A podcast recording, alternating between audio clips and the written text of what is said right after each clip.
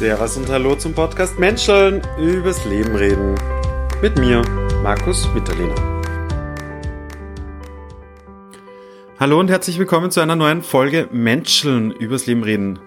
Jetzt hat es ja schon sehr lange keine Folge mehr gegeben. Bei mir ist viel passiert und generell passiert gerade sehr viel, wie wir alle mitbekommen.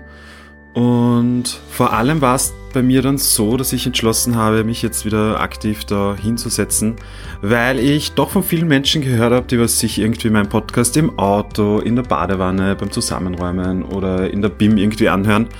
Und das hat mir voll viel ja, Energie irgendwie gegeben und habe mir gedacht, hey, äh, ich will da wieder mehr machen. Jetzt setze ich mich wieder mehr aktiv hin.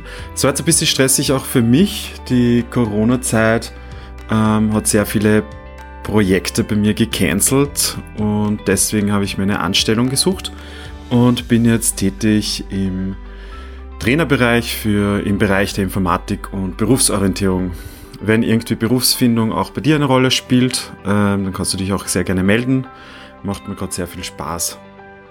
Ja, und dadurch, dass ich dann Steuer und Beruf mal erledigt habe, ähm, habe jetzt wieder mehr Zeit und freut mich auch voll, weil ich habe ein Interview vorbereitet mit der Katrin und das habe ich schon nach dem ersten Lockdown im Sommer irgendwann haben wir es hier uns gemütlich gemacht in meiner Wohnung und haben geplaudert und da möchte ich das jetzt kurz ein bisschen vorstellen, wie ich äh, zu dem Interview vielleicht gekommen bin. Also, die Katrin habe ich kennengelernt vor mittlerweile wahrscheinlich zwei Jahren ähm, und habe einen Kurs bei ihr besucht. Sie macht äh, Street Dance auf der USI. Und es war sehr, es gibt ja Hoch und Tiefs im Leben, ich habe da eher tief gehabt und das war für mich, also Katrin war da so ein wichtiger Anker einmal in der Woche, ähm, weil sie füllt den Raum mit so viel Freude und so viel gute Energie. Danke Katrin, das war so fein und habe sie auch im Laufe der Zeit besser kennengelernt. Ja, die Katrin wird sich dann eh im Podcast noch vorstellen. Kurz vorweg, Tanz war immer sehr präsent in ihrem Leben, hat da Ausbildungen gemacht, ist auch sehr viel herumgereist und hat schon auf vielen Plätzen auf der Welt performt und getanzt. Ähm, viele Tanzstile kennengelernt. Da kommt dann auch immer eine kulturelle Ebene hinzu, von wo kommt der Tanzstil her. Und des Weiteren, was ich sehr spannend finde, hat sie den Tanzstil Voging in Wien äh, mit aufgebaut und hat da sehr viele Erfahrungen mitgebracht. Und darüber hinaus verknüpft sie das Ganze mit dem Studium der Sozial- und Kulturanthropologie. An dieser Stelle ein ganz großes Danke an dich, Katrin, dass du uns da teilhaben lässt an deinen ganzen Erfahrungen. Aber um welche Thematik geht es denn jetzt? Wie in der Überschrift man schon sieht, geht es um das Thema Kunst und Kultur. Und das prägt auch mein Leben. Ich spiele verschiedene Instrumente und habe mich auch immer wieder mal mit Schauspiel auseinandergesetzt und mich da ausprobiert und war mir nie da sicher, was hat das Ganze für einen Stellenwert in meinem Leben. Und darum wollte ich da ein bisschen über den Tellerrand blicken und da eben mit der Katrin sprechen. Und ich bin so begeistert über das Interview. Jetzt gerade vorher noch mal kurz reingehört und man kommt wieder zu so Momenten, wo man still wird und bedacht zuhört und man sich denkt, ja, wo es einfach das Hirn rattert und man gespannt zuhört und ja, einfach, Katrin, du bist so inspirierend, danke dir. Und das war es eigentlich jetzt mal im Großen und Ganzen. Ähm, Kunst und Kultur spielt vor allem jetzt nochmal eine größere Rolle, gerade im Lockdown, was passiert in diesem Feld. Ähm, ja, Darum vielleicht auch gut, dass es jetzt zum Vorschein kommt, der, diese Folge. Egal wo du gerade bist, ich hoffe, du bist sicher, ich hoffe, du bist gesund, äh, ich hoffe, dir geht es gut und du hast jetzt eine schöne Zeit mit dieser Folge. Danke Katrin und auch danke an dir, dass du zuhörst. Aber jetzt viel Spaß mit dem Interview.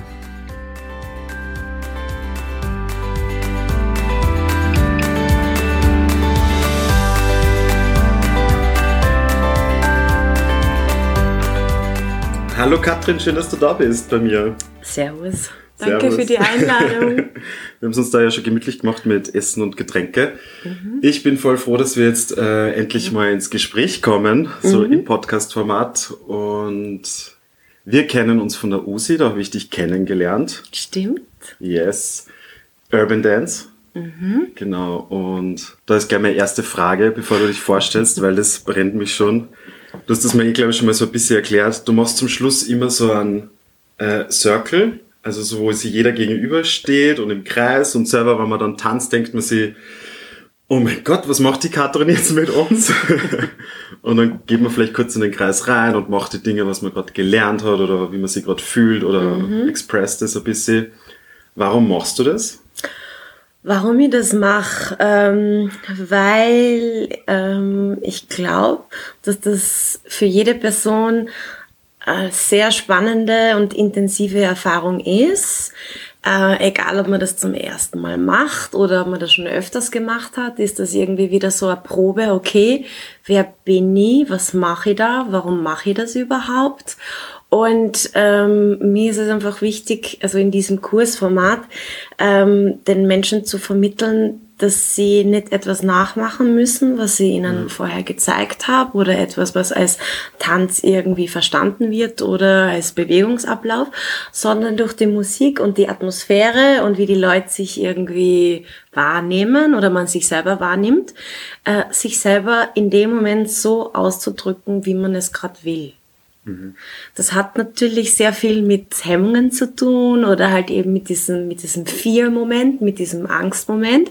Aber es ist irgendwie so wie ins kalte Wasser springen und man schwimmt dann trotzdem weiter. Ja, ja. also so, auch wenn man im ersten Moment so ein bisschen ohne Luft ist und so, oh mein Gott, schauen mir alle Augen an. Mhm. Ähm, bin ich ganz fest der Meinung, dass es, ähm, dass es Menschen danach also stärkt in dem Moment und dass es einfach so ein Prozess ist, der jedes Mal anders ist. Deswegen ist es so wie ein Ritual für mich, dass wir das mhm. wirklich jedes Mal machen, wenn man jeden Tag oder jedes Mal, wenn man das macht, komplett einen anderen Zustand hat. Das gleiche für mich auch. Für mich ist es nie gleich. Mhm. Ähm, ja, genau. Mhm. Spannend, das hat mir schon viel Nerven gekostet, muss ich sagen. Gerade wo ich zur Zeit angefangen habe zu tanzen, was mir so selber nicht so gut gegangen ist und dann so, huh, jetzt musst du dich selber zeigen, wo man sich eh vielleicht selber gar nicht so gut mhm. fühlt.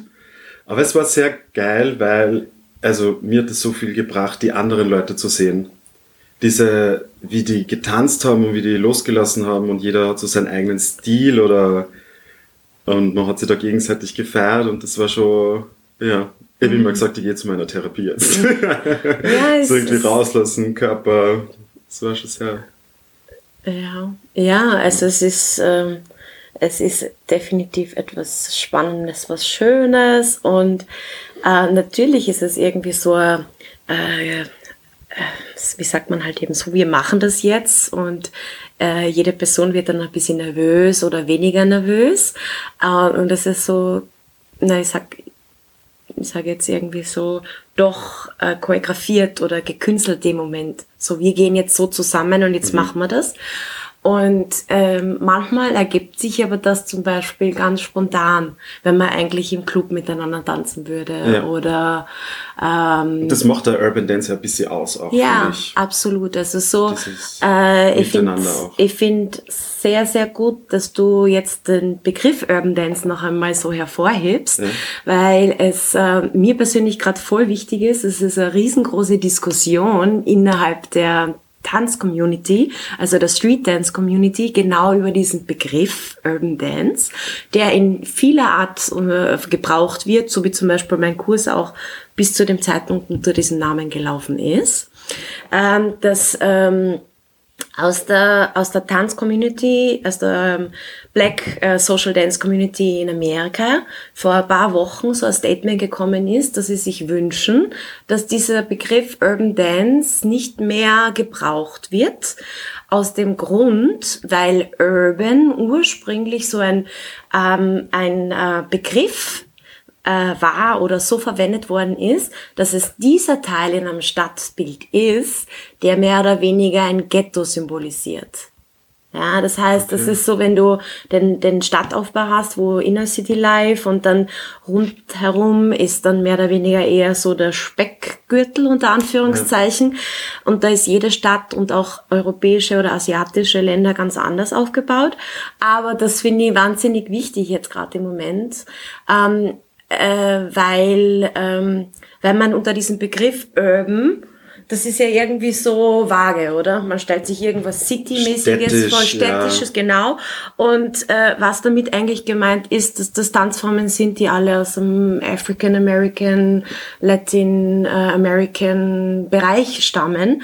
Und äh, dass wenn man sagt zum Beispiel, ja, man macht Urban Dance, dass man das eigentlich gar nicht äh, erwähnen müsste. Ich erwähne es natürlich, weil es mir wahnsinnig wichtig ist, um das zu erklären, woher bestimmte Tanzformen kommen.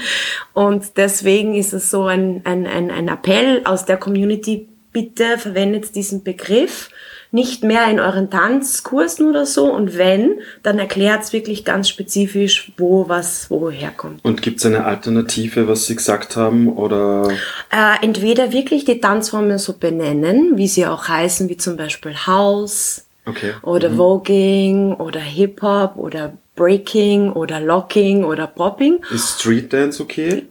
Ich würde Street Dance ähm, so verwenden auch, weil ähm, natürlich ist Street Dance jetzt nicht nur äh, Tänze, die auf der Straße mehr oder weniger entstanden sind, aber Street, so wie ich es verstehe, ist so wie ein Pseudonym für nicht formal. Das heißt, bestimmte Sachen lernt man institutionalisiert, wie zum Beispiel klassische Musik oder auch Standardtanz oder klassische Tänze, aber äh, ganz viele andere Sachen, wie zum Beispiel die fürs Leben so wichtig sind und Kunstformen, die lernt man nicht äh, in einer Schule, sondern quasi durchs Tun.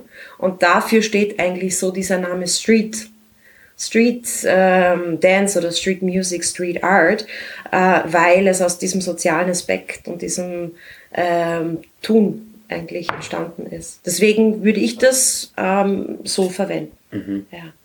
Okay, spannend. Das haben wir eigentlich schon mitten in der Thematik, so Kultur und Kunst, warum ja das, The- das Thema ja auch heute ist. Oder was weiß, mich ich, weiß ich nicht, was das Thema Ja, doch, ist. es ist, es ist hauptsächlich, also es ist der Background ist so ein bisschen, was mich interessiert ist, über Kultur und Kunst zu reden, weil gerade Österreich ja ein großer Kunst- und Kulturbereich hat und Traditionen und man hört das ja oft und dann gibt's die großen Theater und da gibt's ganz viele verschiedene ja, Formen und Traditionen und irgendwie ist mir Gott lacht. Ja, stimmt. Aber ich meine, da ist man schon mittendrin irgendwie, wo du sagst, wo geschichtlich das herkommt, wie transformiert sich das Ganze. Vielleicht mal für die Zuhörerinnen und Zuhörer, magst du die mal vorstellen? Oh, das ist, ja, gerne. Also, mein Name ist Katrin Plantar. Ähm, ich bin in Klagenfurt geboren. Äh, ich lebe derzeit in Wien. Ähm, ja, was mache ich? Wer bin ich? Ähm, ich? Ich bin Tanzvermittlerin. Ich beschäftige mich schon sehr, sehr lang mit unterschiedlichen Tanzformen äh, und äh, Vermittlerin, weil ich in unterschiedlichen Kontexten Tanz weiterlei- weitergebe. Im Unterrichtskontext, äh, aber ich mag das Wort Unterricht nicht so gern. Weil, also so irgendwann einmal so, ich, ich, ich probiere es immer wieder zu vermeiden, weil Unterricht heißt, du unterrichtest jemand. Du richtest jemand unter. Und das ist einfach etwas, wo das geht halt so gegen meine Prinzipien. Es war vielleicht irgendwann einmal, hat das Sinn gemacht, so autoritätsmäßig und ich glaube, man kann trotzdem eine Autoritätsfigur oder Person sein, aber den Menschen, denen man etwas vermittelt, Wertschätzung geben und halt auch das Selbstvertrauen, dass man selber etwas lernen kann oder weitergeben kann. Das mache ich noch. äh, Tanzvermittlerin, ja, Tänzerin. Ähm, ich arbeite auch an choreografischen Projekten immer wieder. Ähm, ich liebe Musik, bin aber keine Musikerin. Ähm, und ich interessiere mich sehr für kulturelle und soziale Aspekte rund um Tanz, Musik und Performancekunst und habe deswegen auch ähm, ähm, zusätzlich zu meinem Tanzberuf oder halt in meiner Tätigkeit als äh, Dance Artist oder wie auch immer man das benennen mag, ein Studium für Kultur- und Sozialanthropologie begonnen äh, und bin auch mehr oder weniger jetzt beim Fertigwerden. Aber es ist für mich nicht etwas, was dann abgeschlossen ist, sondern ähm, das komplementiert mehr oder weniger meinen, meinen Wissensdurst oder auch meine Interesse für die unterschiedlichen Zugänge von Tanz, Musik, Kunst, so wie du es gerade gesagt hast. Mhm. Warum ist wird Österreich so als Kultur- und Kunstlandschaft ähm, gepriesen? Aber eigentlich ist es gibt so viele unterschiedliche künstlerische Projekte, die gar nicht wirklich als Kunst anerkannt werden. Warum nicht? Weil es einfach geschichtlich so gewachsen ist und äh, Kunst und Kultur ist für, für mich jetzt auch irgendwie immer so ein, ein, ein ähm, es zeigt halt eben, wie Menschen leben und Menschen leben ja so unterschiedlich. Deswegen ist es so schade, wenn man immer nur einen bestimmten Aspekt zeigen wird, ähm, wie eine bestimmte Gruppe von Menschen in Österreich lebt. Und in Österreich leben, glaube ich, ganz viele unterschiedliche Gruppen von Menschen, ganz viele unterschiedliche Individuen und Ethnien und äh, soziale und kulturelle Gruppen. Und deswegen ist es wichtig, dass, dass es unterschiedliche Ausdrucksformen für Kunst gibt. Mhm. Inwiefern, wir sind schon voll im Thema drin, gefällt mir gut. Ähm, inwiefern findest du, dass Kunst und Kultur verbunden sind? Oder wie stehen sie sich gegenüber vielleicht? Ähm, ich finde, sie sind verbunden. Mhm. Äh, ich würde jetzt nicht sagen, dass sie sich gegenüberstehen, mhm. sondern das ist, ähm, es ist eine Definitionsfrage, wo man auf der Welt sich befindet, wer man ist und wie man aufgewachsen ist. Ob man Kultur mit Kunst trennt mhm. oder ob man, ähm, wie man das quasi mehr oder weniger definiert. Mhm wenn ich jetzt zum Beispiel sage, wie das jetzt, äh, wie ich das als eine westliche, also als westliches Konzept definieren würde oder das hat nichts damit zu tun, wie ich persönlich das verstehe, aber wie wir es lernen, wie wir es, wie wir so sozialisiert werden, ist, ähm, dass äh, ähm, Kunst etwas ist, was ähm, elitär ist, was man, was Wert hat, was mit Werte zu tun hat, was mit Prestige zu tun hat, was mit ähm, ähm, Ausbildung, mit Zertifikaten, mit einem langen Weg, um etwas mhm. praktizieren zu dürfen, wie zum Beispiel meine Praxis als Tänzerin. Ich habe einen relativ klassischen Weg, als, also eine klassische Tanzkarriere eigentlich hinter mir oder bin noch mittendrin. Äh, und ähm, quasi oder wie bei Musik, man hat so und so viele Jahre zum Studieren, um diese Fertigkeit anzulernen mhm. und erst dann darf man das praktizieren und dann macht man Kunst. Mhm. So wie zum Beispiel die Gitarre, die da hängt. Mhm. Ich bin mir sicher, du spielst schon sehr, sehr lange. Na, okay, whatever. Und das halt eben Unterschied wird, unterschieden wird zwischen Laienmusikerinnen oder Laientänzerinnen mhm. oder ähm, Hobby und also eben so dieses Hobby-Leihe und Profi. Das hat natürlich auch eine bestimmte Art von Berechtigung, aber wie zum Beispiel bei Musik und Tanz oder bildnerische Kunst, das sind Formen, wie man sich ausdrückt, Formen von kre eigener Kreativität. Mhm. Und wer sagt eigentlich, wer kreativer als jemand anderer ist? Du kannst überhaupt keine Ausbildung haben, ein wahnsinniges Gespür für Musik, für Rhythmus, äh, kreative Ideen haben und künstlerisch so talentiert sein ähm, und das kann überhaupt niemand äh, mitbekommen und du würdest nie als Künstler anerkannt werden, weil du diese äh, Ausbildung nicht gemacht hast. Oder bei manchen zumindest nicht anerkannt werden. Genau, oder bei genau. vielen. Genau, genau, mhm. genau. Das heißt, das wird dann, du, das wird dann als Talent vielleicht gesehen. Mhm. Du hast Talent dafür, aber du bist mhm. das nicht gelernt. Mhm. Ähm, ja, und ähm, und Kultur, ich würde jetzt sagen, so typisch, wie es jetzt im österreichischen Fernsehen oder in den äh, vermittelt wird, ist es so, ähm, dass zum Beispiel Musik, Kunst, äh, alles unter diesem Kultur, dass Kultur schon eigentlich künstlerisch ist und sein muss, etwas Kultiviertes. Kultiviert steht ja in Kultur drin, das mhm. heißt etwas, was herangewachsen wird. Und ähm, ich würde dem jetzt so auch nicht widersprechen, aber ich persönlich verwende gern einen viel breiteren gefassten Begriff für Kultur, weil Kultur wirklich alles sein kann. Kultur ist was Imaginatives.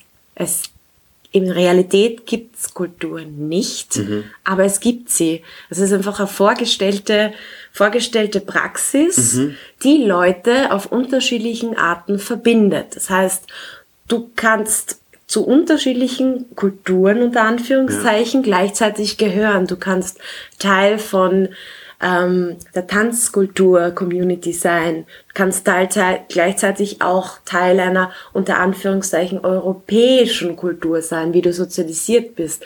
Ähm, oder wie du, wie du, äh, was Leute verbindet, was ja. Menschen verbindet. Und das ist halt eben so breit gefasst.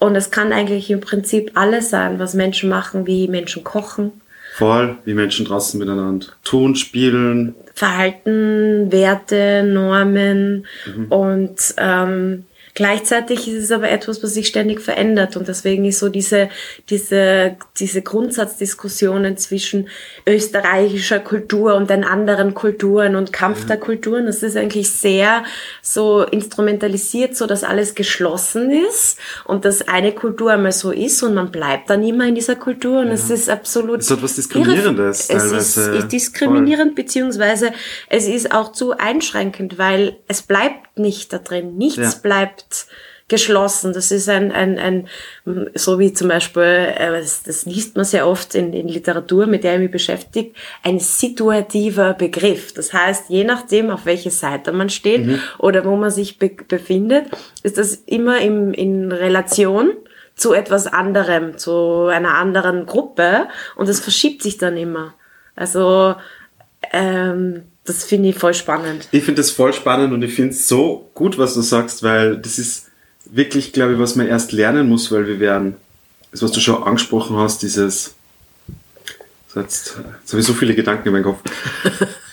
weil man lernt, was Kultur und Tradition und Kunst, was das ist in Österreich und wir kennen viele klassische Formen, äh, wachsen wir mit oder wachsen wir auch auf damit. Mhm. Und es ist eben, wie du sagst, das ist dynamisch, es ist so viel mehr und ich glaube, das ist so viel wichtig, weil eben so oft diese Kulturkämpfe entstehen. Ja, was heißt denn Tradition und auch Heimat und so weiter und das ist alles so festgefahren irgendwie und so ein kleines Beispiel aus meinem Trainingsalltag, was mir einfällt, ist, wenn ich eine neue Gruppe habe, ganz neu, und sie kennen sich gar nicht, mhm. dann dann die auch in mehreren Tagen sich eine eigene Kultur aneignen. Wie reden wir miteinander? Yeah. Und dann, gut, dann trainieren und so ein bisschen, wie können wir denn miteinander reden und so. Also eigentlich voll spannend und dann kommen auch verschiedene Leute mit verschiedenen Hintergründen und dann ist auch eben, kann auch wieder dieses Diskriminierende da sein. Ja, du kommst ja aus dem her, du musst ja so sein. Aber nein, du musst nicht so sein. Es ist eigentlich, ja, es ist so, ähm, das ist so ein Ding mit, äh, mit Meinungen oder mit äh, Vorurteilen und ähm, Assoziationen und was es auch mit, mit, mit Menschen macht, die tagtäglich wirklich immer wieder in unterschiedlichen Kasteln hineingeschoben mhm. werden aus Grund, wie sie ausschauen, aus dem Grund, wie sie reden, aus dem Grund, wie sie wahrgenommen werden oder wie sie äh, von anderen äh, so, ähm, wie sagt man, als anders oder als the others markiert werden, mhm. eben dieses aus diesem, Othering, ja. ja, in dieses Othering und mhm. ähm, sich selber aber auch immer wieder bewusst sein, wie man selber äh, an sich arbeiten muss, tagtäglich und bestimmte Sachen halt nicht selber immer wieder zu wiederholen oder so äh, unachtsame äh, oder vermeintlich harmlose ähm, Zuschreibungen äh, selber zu in Wort zu nehmen oder zu wiederholen. Und ich glaube, da kann sich jeder immer wieder, jede Person selber erkennen, wenn man etwas wiederholt. Ah ja, das passt ja. So sei es jetzt genderspezifisch mhm. oder sei es jetzt wirklich auch ethnisch spezifisch, dass das etwas ist. Ähm, dass, äh, dass, dass man bewusst an sich selber arbeiten muss, um, um, um dem entgegenzuwirken, so gut wie möglich. Voll. Und du redest da ein bisschen über Selbstreflexion mhm. und über, dass wir selber so diskriminierende Ansätze haben. Ansätze ja, haben, ja, was ja. wir einfach haben, das können wir auf das schieben dann haben wir ein bisschen befreiter wieder, hey, das macht vielleicht den Alltag ein bisschen leichter. Aber trotzdem sollten wir daran arbeiten, voll. Und ähm, was du vorher eben auch gesagt hast, und das finde ich so spannend auch wieder in meiner Arbeit, das ist dieses, dass so viele Sachen schon institutionalisiert sind und werden und auch instrumentalisiert, weil ich ja auch in der Berufsorientierung arbeite, Bildungsberatung und so weiter. und da kommen hin und wieder Menschen zu mir oder ich höre das generell auch im, im künstlerischen Bereich, dass sie dann sagen, ja, ich kann das ja nicht, ich habe das ja nicht gelernt. Mhm. Und es ist das alles so biografisch, äh, so einen biografischen fixen Prozess braucht, wie ein Studium, wie irgendwas anderes. Und dass es das aber eigentlich ja gar nicht unbedingt braucht immer. Und ich glaube, das ist, ja, also ich finde es einfach schade, wenn ich wenn höre, na, ich kann das ja nicht, weil ich das nicht gemacht habe oder weil ich kein Studium habe und so irgendwie ja die Wertigkeit von Menschen irgendwie da verschoben werden, wenn mhm. die Person mir gegenübersteht und denkt mir so, ja. ja. Ja, also es ist, es ist, äh, ich glaube, äh, hm, ich verstehe genau, was du meinst. Und ich finde es insofern spannend, weil wir natürlich Zeit in etwas investieren müssen, und tun, um etwas zu fertigen. Ich sage jetzt nicht, dass, ähm, dass wenn jemand wirklich etwas gut kann, dass diese Person keine Zeit oder Mühe oder mhm. Arbeit in etwas investiert hat. Du das, das, ähm, das ist vielleicht nicht anerkannt oder wird so mhm. äh, angesehen wie ein Studium oder eine Ausbildung oder eine Lehre. Aber natürlich ist es notwendig, dass man sich mit etwas wirklich gut und ausführlich beschäftigt ja. und nicht sagt so, ähm, ich, ich bilde mir jetzt ganz fest ein, ich bin jetzt voll die gute Architektin und ich mache jetzt voll das spezielle Haus ja. und ohne zu wissen, wie das genau jetzt, ich habe so künstlerische äh, Vision und ich habe keine Ahnung von Bauplänen, mhm. aber das wird schon irgendwie nicht zusammenbrechen. Also natürlich hat das sehr viel, oder das gleiche die ist... Fachexpertise müsste ja, schon da sein grundsätzlich. Ja, ja. Oder also, wäre nicht schlecht. Wäre nicht schlecht oder äh, im medizinischen Bereich. Äh, ich glaube halt eben so, dass es dass Menschen, so wie wir öfters schon gesagt haben, sehr unterschiedlich sind und dass es nach wie vor so ist, dass Menschen sich entweder unterschätzen oder auch sehr überschätzen und sich tendenziell ähm, dann gar nicht so leicht sich selber einschätzen, wo sie wirklich äh, sich hin positionieren, ja. Mhm. Und ähm, ja, ich glaube, das kann jeder auf eine unterschiedliche Art und Weise nachvollziehen. So, ah, da bin ich nicht gut genug oder ich habe zu wenig Erfahrung oder Menschen gibt, ach, ich werde das schon irgendwie lernen, ich mache das mal. Also so, das ist spannend, wie unterschiedlich Menschen sind. Voll. Manche springen einfach gleich in etwas rein mit, mit dem Mut äh, oder vielleicht auch Naivität, aber e egal wie wir es labeln wollen und andere Menschen sind vielleicht zu vorsichtig und äh, bräuchten vielleicht so einen extra Schuss Mut noch, und, mhm. um sich das zuzutrauen. Aber ja, Einschätzung und, und Überschätzung oder Unterschätzung, das ist, glaube ich, überhaupt so ein Lebens... Ja, Selbstfremdwahrnehmung. Ja, ja, ja, das mhm. ist, glaube ich, sehr spannend, wie man sich selber, ähm, wie man es lernt, sich selber gut unter Anführungszeichen einzuschätzen, wo man wirklich steht, was man kann, wo man, wo Stärken, wo die Schwächen sind und das ist etwas, was wir ständig äh, lernen und ich glaube, je nach Lebenssituation, Emotionalität, sind wir mal da und mal dort, oder? Voll, ja. Ist ein Prozess, den kennen wir ja eh alle. Ja. Okay, ähm, ich finde es ja immer voll spannend, die Person besser kennenzulernen und weil das kommt ja von irgendwo her, deine Gedanken und mit dem du die so auseinandersetzt, ähm, da steckt ja schon viel drinnen. Ich finde es ja voll faszinierend auch, wie der Werdegang war, so mit dem Tanz. Möchtest du ja da vielleicht mal kurz darüber reden, wie das so war, wie du Tanz kennengelernt hast und wie es dich auch mhm. vielleicht verändert hat? Mhm, der mhm. Transformation. Ja, Transformation ist definitiv da äh, und war immer da. Ähm,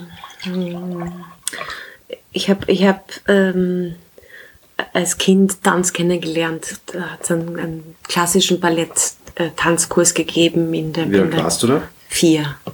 Also sehr jung. Sehr jung. Meine Schwester war äh, in diesem Kurs und der hat es anscheinend nicht so gut gefallen. und dann war ich alt genug und habe bei mir, glaube ich, zugeschaut und mitgemacht und dann habe ich das Gefühl gehabt, na, das ist voll meins, das ist mhm. total meins. Und das war halt eben auch das Einzige, was es äh, in Kärnten in diesem Bezirksort gegeben hat. Und es hat mir aber sehr viel Spaß gemacht. Und ähm, Ich habe äh, nie das Gefühl gehabt, dass ich, dass ich da, dass, dass ich zu ehrgeizig bin oder zu wenig ehrgeizig. Ich habe es einfach sehr gern gemacht und ich habe sehr gern gelernt. Ich habe keine Angst gehabt, dass ich etwas falsch mache. Äh, sind mir aber Sachen auch sehr einfach gefallen. Also in der Umsetzung, Musikalität, körperlich. Es war hat es hat Spaß gemacht. Es hat mir wahnsinnig viel Spaß gemacht. Ich habe natürlich zu der Zeit Ballett noch nicht wirklich verstanden oder äh, hinterfragt als Teenager, aha, was heißt das jetzt eigentlich, äh, wenn man Ballett macht und, und äh, für was steht das, wo kommt das eigentlich her? Also das sind halt Sachen, mit denen ich mich natürlich erst später beschäftigt habe.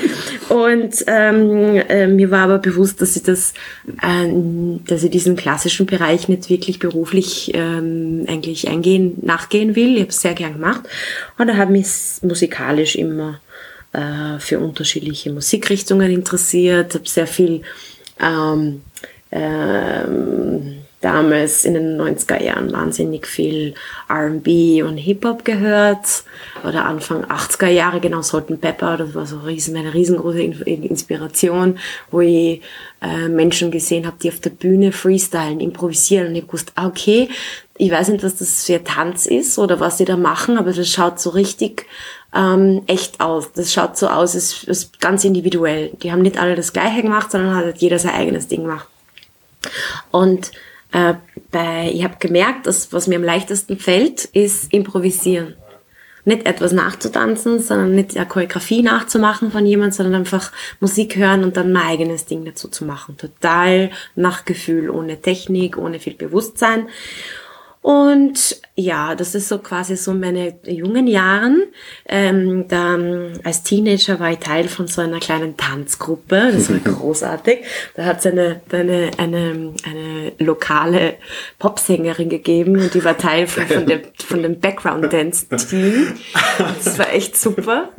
Äh, du warst der Background-Tänzerin? Ja, ich war Background-Tänzerin mit 15, 16, 17 und habe so quasi mein Taschengeld verdient. Ich stelle mir so vor, so ein Volksfest in Klagenfurt. Ja, ja genau, genau. äh, Volksfeste in Klagenfurt oder in Casinos. Also so, ich, wir sind schon relativ viel innerhalb von Österreich herumgekommen und es war wirklich äh, spannend. Also so, es war für mich jetzt nicht künstlerisch so wahnsinnig wertvoll oder so Inspiration, aber es hat Spaß gemacht. Und etwas, was ich gemerkt habe, ist, ich habe kein Problem, vor Menschen zu performen. Das ist, das habe ich gewusst, okay, das kann ich, das tut mir gut. Ähm, und ähm, fast noch weiter vor. Äh, ich habe dann die Matura gemacht und dann habe ich mir überlegt, okay, was will ich jetzt eigentlich weitermachen? Und dann war es klar, na, ich würde auf alle Fälle gerne was mit Tanz weitermachen. Und habe dann ähm, mich ein bisschen erkundigt und ähm, eine Bekannte von, äh, eine gute Freundin von meiner damaligen Tanzdozentin, äh, äh, die hat eine Ausbildung geleitet in Wien für zeitgenössischen Tanz und für Bühnentanz und für Improvisation, Choreografie. Und es war ein privates Konservatorium und ich habe mir das einmal angeschaut. Ich habe zu diesem Zeitpunkt wenig zeitgenössischen Tanz gemacht oder modernen Tanz, sondern eigentlich eher mehr klassisch und äh, Jazz-Technik und ähm, eher so dieses, diesen Showbereich, ja, also weniger unter Anführungszeichen künstlerisch, weil ich würde jetzt nicht sagen, etwas ist künstlerischer als das andere, aber zu dem Zeitpunkt habe ich das dann noch nicht kennengelernt. Mhm. Dann habe ich diese Ausbildung gemacht und da habe ich sehr viel unterschiedliche Menschen kennengelernt, unterschiedliche Konzepte von Tanz, ähm, Ästhetiken von Tanz kennengelernt, also so ähm, wirklich äh, das Konzept von Tanz auch wirklich zu dekonstruieren. Was heißt das, wenn ich mich bewege ohne Musik? Brauche ich die Musik? Wo ist die Musik im täglichen Leben? Welche Rhythmen gibt's durch Geräusche? Mhm. Ja, ähm, oder eher weniger äh, mit einem, wie sagt man, zu Musik zu tanzen, sondern von einem Gefühlszustand heraus zu tanzen. Also wirklich sehr, sehr unterschiedliche Aspekte von Tanz kennengelernt und auch viel äh, gelernt und mich selber auch anders kennengelernt. Aber ich, ich war immer so, mhm, gut, das ist etwas, was mich interessiert, aber mich interessieren andere Sachen umso mehr. Und ich fand dies, andere Sachen punkto andere Tanz. Sachen punkto Tanz. Das heißt, es war ein sehr zeitgenössisch äh, westlicher Zugang, äh, Konzeptkunst, äh, das Um und Auf ist ein gutes Konzept. Sage ich nach wie vor ja, aber es gibt unterschiedliche Arten, das zu interpretieren. Und ähm, ich hatte immer so das Gefühl, dass ähm, Tanzen zur Musik oder diese, das, was mich so magisch immer angezogen hat oder wo ich mich so zu Hause fühle, als äh, weniger wert in diesem System anerkannt worden ist. Das heißt, ähm, so ich habe so irgendwann einmal so diese diese Hierarchie zeitgenössische Kunst, klassische Kunst versus äh, unter Anführungszeichen Street Dance, Hip Hop, ähm, Improvisation zur Musik. Ähm, dass das quasi auf, auf eine Art und Weise auf dieser Waage unterschiedlich bewertet wird. Es wird unterschiedlich wahrgenommen bei Förderungen, mhm. auf der Bühne. Man, es wird als, ähm, als kommerzialisier, äh, kommerzialisierte Commodity wahrgenommen, die äh, natürlich im Fernsehen, in Videos überall gezeigt wird und als nicht wirklich künstlerisch anerkannt wird. Und äh, ich, ich, ich habe das aber nie wirklich geglaubt. Also das war irgendwie so, Mhm, ich verstehe das aber nicht, warum, wer sagt das, dass das weniger wert ist? Wer ist das? Und ähm, an das kann ich mich noch gut erinnern und dann habe ich einfach wirklich so bewusst ähm, mir vorgenommen, so viele unterschiedliche Ansätze wie möglich von Tanz kennenzulernen, viel zu reisen, von Menschen zu lernen, wo ich das Gefühl habe, ähm, ich spüre deren Energie, äh, ich finde es faszinierend, wie sie sich bewegen, was sie weitergeben, ihre Philosophie im Tanz und habe ähm, und ja und habe halt einfach sehr viele unterschiedliche Sachen kennengelernt. Da habe ich sehr viel bin viel gereist. Ich schaue kurz nach, wie bei Zeit, wie viel wir sind. Okay. Ähm, bleiben wir bei dem Reisen. Ja. Ich finde das nämlich super spannend. Du hast ja wirklich die Welt bereist und hast so circa fast überall getanzt oder viel getanzt. Nee, auf viel, viele verschiedenen Plätzen, Plätzen, zumindest. Ja. Ähm, magst du uns da kurz, nur wirklich ganz, wie viele Jahre du gereist bist und wie viel du da getanzt hast circa? Oder dass die Leute eine Vorstellung haben, welche Länder du so gesehen, mm. erlebt hast? Ich habe ein paar Projekte in ähm, Uganda gemacht, in Senegal, innerhalb von Europa, in unterschiedlichen Orten gelebt. Ich war dann eine Zeit lang in Australien, in Sydney und habe dort getanzt. Bin dann von Australien nach New York gezogen und habe in New York länger gelebt und habe dort ein, vor allem die ähm, Underground Dance Culture, die Club Culture wirklich von innen heraus kennenlernen wollen und habe viel Zeit investiert, mit Menschen verbracht. Ähm, selber gelernt, selber weitergegeben, habe aus der Community Sachen ganz anders wahrgenommen als davor. Vor allem halt eben auch was ähm, ähm, Tänze aus diesen bestimmten marginalisierten äh, äh, Kontexten äh, mit sich bringen. Äh, das heißt zum Beispiel, ich habe Hip-Hop, House, Voging komplett anders und viel intensiver verstehen können, indem ich mit Menschen getanzt habe, die tagtäglich Diskriminierungen, Rassismen, Homophobie, Transphobien ausgesetzt sind. Nicht nur wurden, sondern sind. Und das hat halt einfach auch wahnsinnig viel mit mir als Selbstreflexion gemacht. Wer bin ich in dieser ganzen Konstellation? Wo sind meine eigenen Berechtigungen, Teil an diesen Communities zu sein? Was ist meine äh, Rolle? Was kann ich weitergeben? Und ja, also das hat mich sehr geprägt und ich habe natürlich auch viel Inspiration mitgenommen wieder zurück nach Österreich.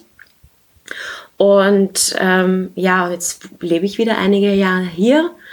Mittlerweile sind es eh schon wieder sieben oder so, ja, ja. Und ähm, ja, ich, mein Hauptwohnsitz ist Wien.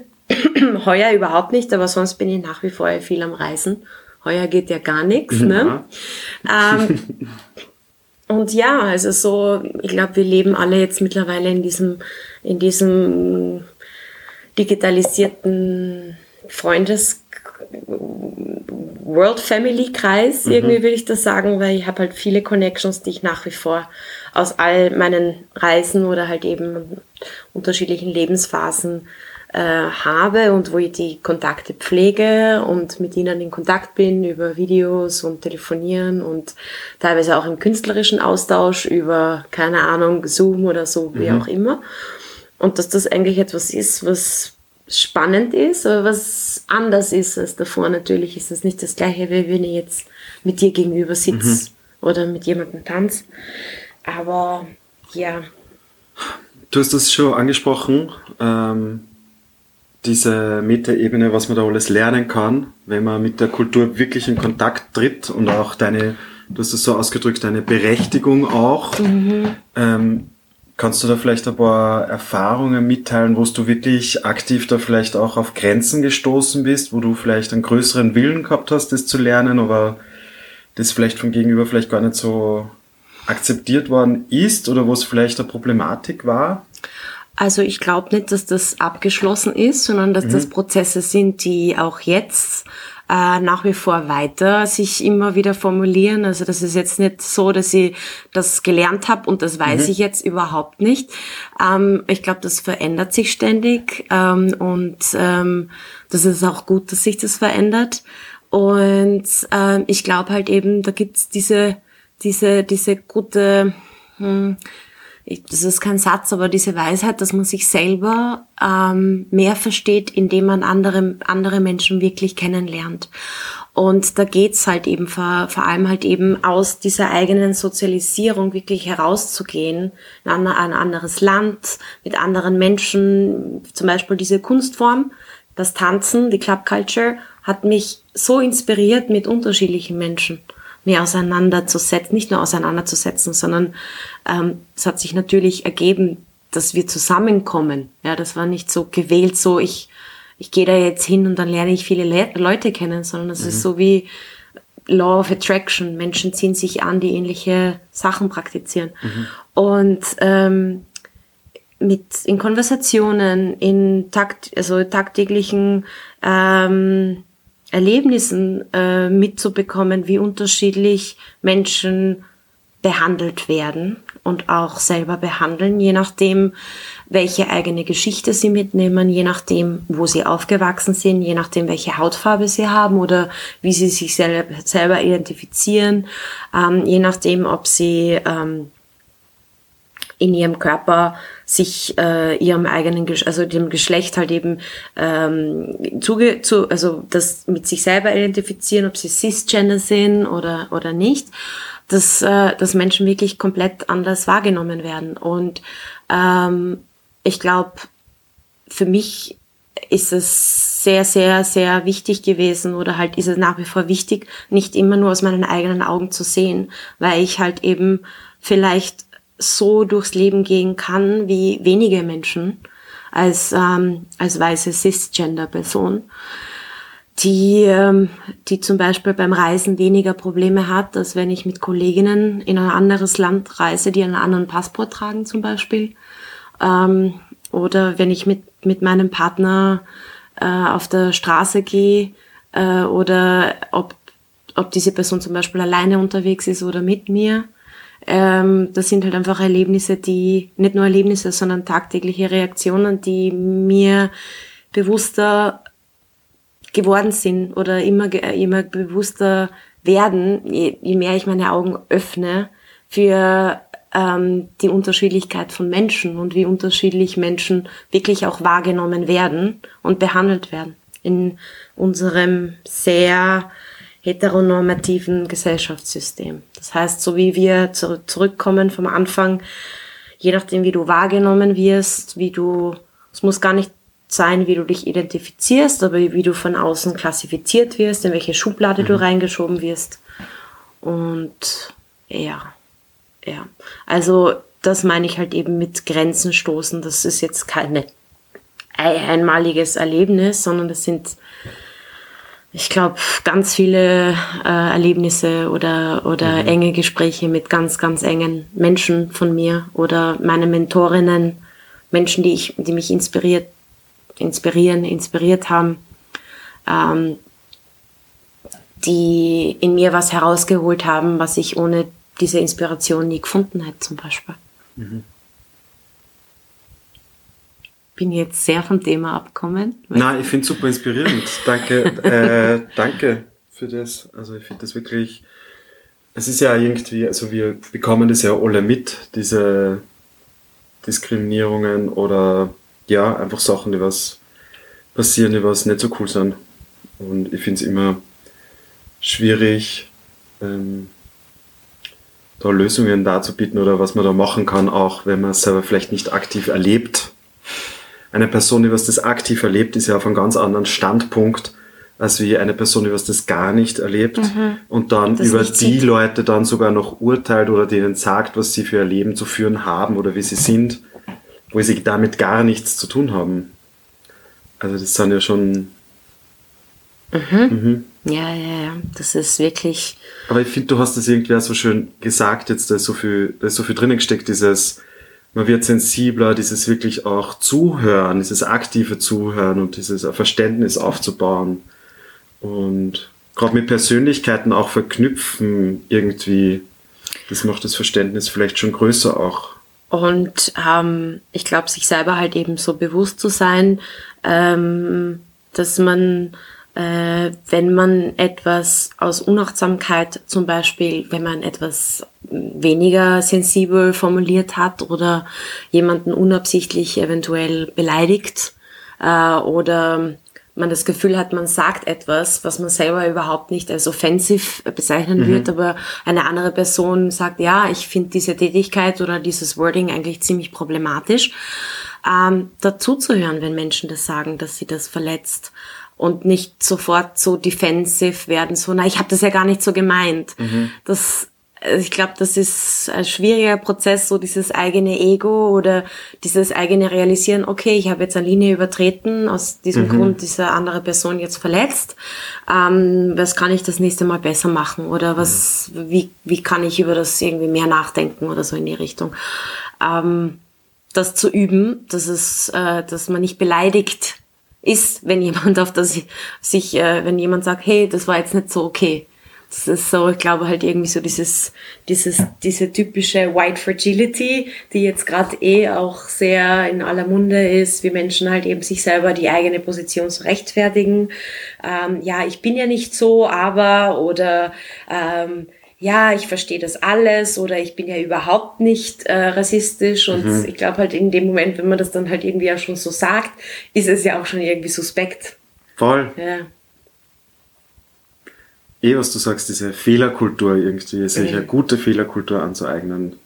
Ja, zu. Und auch wieder das Große zu sehen, was du gerade gesagt hast, dieses ist, also mein Gedanke war ja irgendwie, also mehr mit Kultur und Kunst sich zu beschäftigen und wie viel man da lernen kann, wie, woher das alles überhaupt kommt, was die Geschichte ist. Das ist so und, spannend. Es ist wirklich spannend und im Vorfeld haben wir ja schon mal geredet und da hast du gesagt zu mir, ähm, ich hoffe, das sage ich jetzt richtig, dass Kultur für dich ähm, ein Weg war für zu so viel Selbstreflexion und sich selbst kennenlernen. Stimmt das? Ja, also ja. sage ich das ja richtig. Mhm. Ja. Das finde ich schon äh, voll inspirierend. Mhm. Ja, oder halt einfach so diesen Begriff noch einmal anders verstehen zu wollen, wie Kultur eigentlich auch instrumentalisiert wird von ja. einem Staat oder von einer Regierung oder von einem, von einem bestimmten, ähm, ja, wie, wie, es idealisiert wird oder ja, es ist, äh, es ist spannend. Es hat so viel drin. Mhm. Und es Aber auch auf so viele andere Ebenen. Jetzt ja. nicht nur nicht, nicht nur, nur, auf Tanz oder yeah. auf, sondern wie man selber aufwächst auch und es wird so groß und man kann so viel mitnehmen. Mhm. Aber ja, ich meine es ja nicht nur auf Tanz, sondern ja. ich glaube halt irgendwie so, dass das, das Spannende ist ja, dass Kunst, wenn wir jetzt wieder zurückfahren, sind bei diesen Kunstformen oder diesen kulturellen Praktiken, die beinhalten ja so viel unterschiedliches kulturelles Wissen, Mhm. Nicht nur spezifisch, wie man zeichnet oder wie man etwas sagt, sondern wie du etwas isst oder wie du, wie du dir Zeit nimmst, wie gewissenhaft du etwas machst, wie schnell du etwas machst, dass man aus, aus so, aus dem so viel herauslesen kann. Wie man, wie, wie jemand tanzt, wie jemand Musik spielt, wie mhm. jemand isst, wie jemand was kocht, wie jemand jemanden begrüßt, mhm. wie jemand, ähm, mit die Augen auf eine bestimmte Person gerichtet ist oder die Augen abweicht oder jemanden die Hand gibt oder nicht die Hand gibt oder umarmt oder nicht umarmt. Ähm, so, so, so gut, weil wir alle unterschiedlich sein sollen. Auch schön gesagt. da geht mein Herz auf. Ähm, ja, was, ähm, wo kann man denn dich generell erreichen oder ähm, sehen? Boah, wo kann man mich sehen? Ja, oder wenn man in Kontakt treten möchte, oder gibt es da eine Plattform, wo man ähm, da gibt's unterschiedliche Möglichkeiten. Also äh, erreichen. Ich habe keine Homepage, das mhm. ist under construction since mhm. many years, ähm, aber ich bin über Instagram erreichbar. Ähm, ich bin auch auf Facebook erreichbar. Ähm, auf äh, Facebook gibt es auch eine Plattform spezifisch für die Voging-Community mhm. in Österreich. Ähm, da wird angekündigt, wo es Trainings gibt, wer unterrichtet, äh, wo es Voging-Bälle gibt, ähm, wo es Champs gibt, wo man mit Menschen in Kontakt treten kann, die, die sich halt eben für die Voging- und Ballroom-Community mhm. äh, interessieren. Dann gibt es unabhängig von der Voging Community auch eine Plattform, die heißt Open Floor. Das mhm. machen Freundinnen von mir. Da gibt's auch immer die, also zweiwöchentliche Trainings im Dschungeltheater, äh, wo immer unterschiedliche äh, DJs Musik spielen und dazu äh, können Leute äh, ihre tänzerischen Fähigkeiten trainieren oder einfach nur die, die Musik zu hören. Das ist, äh, ich glaube, mit einer 2 Euro Unkosten Spende. Spende. Und ähm, ja, also ich, ich, unter, ich unterrichte an der Musikschule Wien, ähm, hauptsächlich Kinder und Jugendliche. Das ist jetzt weniger etwas offen für, für, für erwachsene Menschen, aber halt eben für Kinder und Jugendliche. Und an der Universität Wien, am USI Sportzentrum. Ah, ja. Genau. Und ähm, ja, im September gibt es eine Site-Specific Performance. Äh, in, äh, da werde ich auch auf Facebook und Instagram das ein mhm. bisschen ankündigen, wo ich die Choreografie mache für ganz tolle Dance Artists, mhm. die jetzt in Wien leben. Und im Laufe vom Sommer unterrichte ich noch ein paar Mal für Public Moves für Impulse Dance, für das äh, Impulse Dance Festival, ähm, gratis, ähm, mh, mm, alleine und auch mit Karin Cheng gemeinsam. Und ja. Mhm. Jetzt muss ich es trotzdem, wir haben noch ein paar Minuten, jetzt muss ich trotzdem nur kurz fragen für die Leute, das ist nämlich eine eigene Podcast-Folge, sehe ich schon, das ist ganze okay. Voging, wie das mhm. hergekommen ist. Da gibt's ja auch, glaube ich, noch mal viel zu Sehr reden. Sehr viel drüber zu reden. Und auch super spannend. Ähm, Magst du noch kurz uns verraten, was Voging ist? Mhm, ich probiere wirklich kurz zu halten, ja. das ist gar nicht so leicht. Also Voging äh, ist eine Kunstform, eine Ausdrucksform, die eingebettet ist in die sogenannte Ballroom Culture. Ballroom steht wirklich für die Ballsäle, äh, wie sie früher, in, also nach wie vor in Europa sind und natürlich auch in Amerika.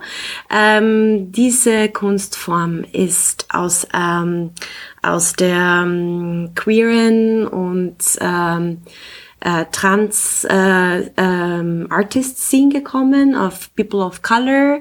Um, und ursprünglich kommt es aus ähm, äh, aus der Situation aus Drag Balls, also wo sich Menschen ähm, ursprünglich eigentlich nur äh, verdragt haben, also in Drag äh, kostümiert mhm. haben und gegenseitig angetreten sind und ähm, es war auch innerhalb dieser Struktur gab es sehr viel Rassismen. Das heißt, ähm, es wurde dann mehr oder weniger eine Ballroom Culture nur für People of Color auch kreiert, um einen Safe Space zu haben. Ja? Das heißt, diese Kunstform, die mittlerweile global ist, die Main Mainstream ist, kommerzialisiert worden ist, ist ursprünglich wirklich aus diesem Bereich heraus entstanden, dass Menschen ähm, eine, eine, einen Ort gefunden haben, um sich selber so zu leben, so zu feiern, kreativ tätig zu sein, wie sie von der normalen äh, Gesellschaft nicht wahrgenommen werden oder eventuell äh, bestraft worden sind dafür oder diskriminiert oder teilweise sogar geharmt, wie sagt man auf Deutsch, verletzt worden sind. Ähm, es ist voller, voller Lebendigkeit, voller Ausdruck für Lebensfreude. Es ist auch ein Überlebenstraining, vor allem für Menschen, die ähm, äh, für viele Menschen, aber ein Überlebenstraining, wo man Selbstbewusstsein bekommt in der Performance, um durchs Leben zu gehen, äh, um zu bestehen, um äh, nicht zusammengeschlagen zu werden. Also es hat einen wirklich sehr, sehr ernsten und sehr, sehr realen Hintergrund, der nicht vergessen werden darf. Ähm, es ist eine riesengroße Inspiration für Menschen weltweit, um sich selber zu spüren, zu empowern, Diversität zu feiern, ähm, Gender-Konstrukte zu hinterfragen. Was ist feminin, was ist maskulin, wo ist, äh, wo, wo ist die Grenze, wer, also wer, wie, wie man sich selber identifiziert in diesen Ballroom-Kategorien. Also es hat sehr, sehr viel mit der eigenen Identität zu tun und äh, mit, mit, mit Mut, sich selber so zu präsentieren, wie man sich wirklich präsentieren will, unabhängig, ob es von der unter Anführungszeichen heteronormativen Mainstream-Gesellschaft akzeptiert wird oder nicht. Mhm. Ja. Ja, krass eigentlich. Mhm. Also, dass da Menschen einen Ort an Sicherheit suchen. Also, das muss man sich eigentlich mal bewusst werden, wenn, das, wenn wir das selber oder wer das braucht eigentlich mhm. auch, wie viel Sicherheit da fehlt. Hast du, warst du bei so einem Ball live dabei? Na klar, ja sicher.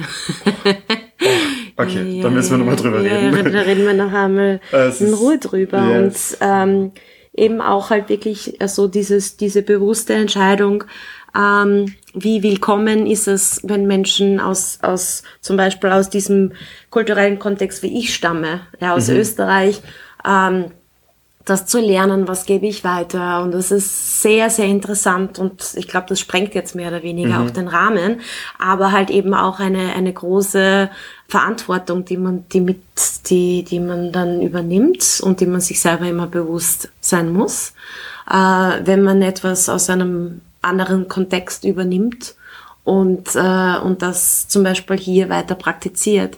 Inwiefern verändert sich das, dass zum Beispiel hier ähm, Menschen das praktizieren, die äh, nicht nur queer sind, ja, die heteronormatives Leben führen, die weiß sind, die als österreichische Menschen wahrgenommen werden ähm, oder als weiße Menschen wahrgenommen werden.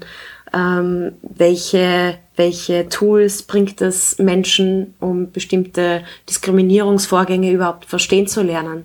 Ähm, was, was gibt diese Kultur Menschen, die sich als äh, äh, äh, die Transgender sind, also die Transgender Community.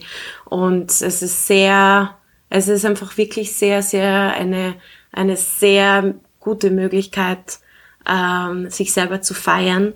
Innerhalb der Ballroom Culture selber gibt es nach wie vor sehr viel Hierarchien und sehr viel Strukturen, die eigentlich auch von einem ich würde sagen, kapitalistischen System durchgezogen mhm. sind oder auch, auch eher von einem binären System. Es gibt wenige Kategorien, die eher so genderfluid sind oder non-binary, sondern im okay. klassischen Ballroom gibt es mhm. auch sehr viel so, this is uh, women and this is men.